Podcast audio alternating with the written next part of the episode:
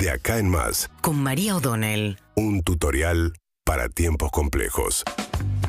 Bueno, el tema de la inflación sigue siendo un tema eh, extremadamente complicado. Hablábamos ayer, eh, hace un ratito, perdón, con Martínez Ragnerman, eh, economista jefe de Colatina, respecto de cierto desconcierto a esta altura con eh, los niveles sostenidos de inflación que está mostrando la economía. 4,1 fue en el mes de abril la inflación.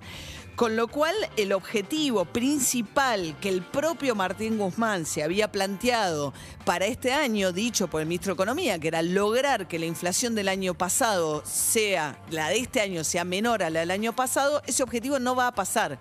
Porque la inflación del año pasado fue del 36%, 36,1, 36%, y ya en cuatro meses, en cuatro meses llevamos 17,6 acumulado en un cuatrimestre. Anualizado, o sea, de abril de este año a abril del año pasado, estás en 46% de inflación, 10 puntos más que la inflación del año pasado, porque metes los cuatro meses de este año que fueron muy altas la inflación y te sube el promedio. Y esto es un problema, es un problema porque el otro objetivo que había planteado políticamente Cristina Fernández de Kirchner en el acto el año pasado en La Plata fue, este tiene que ser un año en que los salarios por fin le ganen a la inflación. Y digo eh, salarios y jubilaciones. Y digo por fin porque se perdió poder adquisitivo durante el gobierno de Mauricio Macri. Los jubilados perdieron 19 puntos durante el gobierno de Mauricio Macri de poder adquisitivo. El año pasado salieron empatados, pero los salarios vienen muy golpeados. Entonces, en este escenario en el que la inflación sigue subiendo, a los salarios les cuesta mucho acompañar ese proceso. Y es un escenario muy desconcertante también, porque el dólar está planchado, además está claro que va a estar planchado hasta por lo menos las elecciones, y sin embargo, esto que siempre fue el disparador de los puntos más altos de inflación, está ausente. O sea, el último momento de inflación alta también fue en el comparable a este periodo, fue cuando Macri asume la presidencia, libera el cepo, se produce la devaluación brusca y mete esos este, tarifazos subiendo las tarifas de servicios públicos. Hoy tenés la suba de tarifas de servicios públicos pisadas, el dólar eh, que está creciendo por debajo de la inflación y sin embargo tenés una inflación muy alta. Hablan de inercia, hablan de también el precio de los alimentos impactado porque los commodities, la soja, trigo y demás están aumentando su precio en el mundo, lo mismo que la exportación de carnes. Y ese es otro costado del drama, porque de la inflación promedio, los alimentos siguen subiendo un poco por arriba de la inflación promedio. Y, la, y los, la inflación no es lo mismo, no pega igual, porque es una canasta promedio de consumos, no le pega igual a todo el mundo. O sea, si suben los medicamentos, si no tenés cobertura de PAMI o lo que fuera, le pega más a los jubilados, por decir algo. Y si suben los alimentos, le pega más a los pobres, que gastan gran parte de su dinero en eh, comprar alimentos. Así que este objetivo, que era un principal objetivo de Guzmán para este año, está muy difícil, muy complicado el escenario con la inflación. El gobierno insiste con ir sobre las empresas de alimentos, va a empezar a regir a partir de mañana la ley de góndolas, precios máximos, etcétera, pero ninguna de estas políticas se ha mostrado eficaz a la hora de bajar los precios.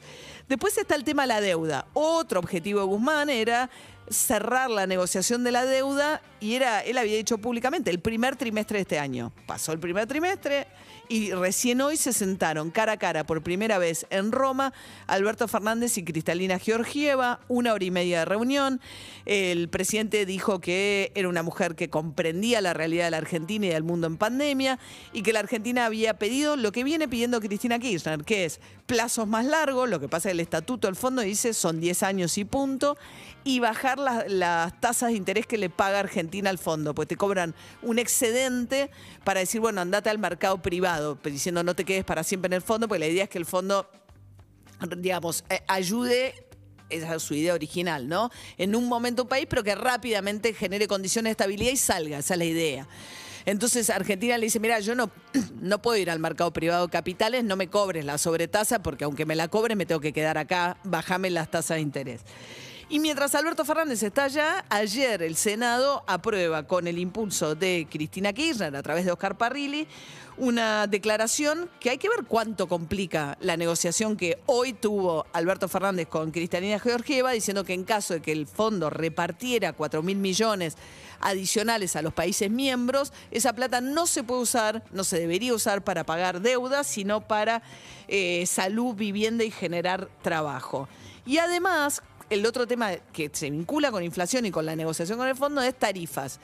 En el contexto en el cual está todavía abierta la discusión entre Guzmán y la Cámpora respecto a si hay que subir a tarifas o no, por arriba de un dígito, 9% fue la suba eh, y 9 y 7 para luz y gas, si este va a ser el único aumento o hay un segundo aumento. Guzmán cree que tiene que haber un segundo aumento que paguen los sectores mayor poder adquisitivo. Mientras esa discusión todavía está abierta, ayer Máximo Kirchner en la Cámara de Diputados presentó un proyecto para que 30 millones, 3 millones, no 30, perdón, 3 millones de argentinos que viven en San Luis, San Juan, Mendoza y municipio del, del interior de la provincia de Buenos Aires paguen la misma tarifa que se paga en la Patagonia, que tiene un subsidio más grande todavía, de entre un 30 y un 50%. Entonces, mientras Guzmán pide subir las tarifas, Máximo Kirchner presenta un proyecto para incluir a más gente en los subsidios de las tarifas del gas en este caso.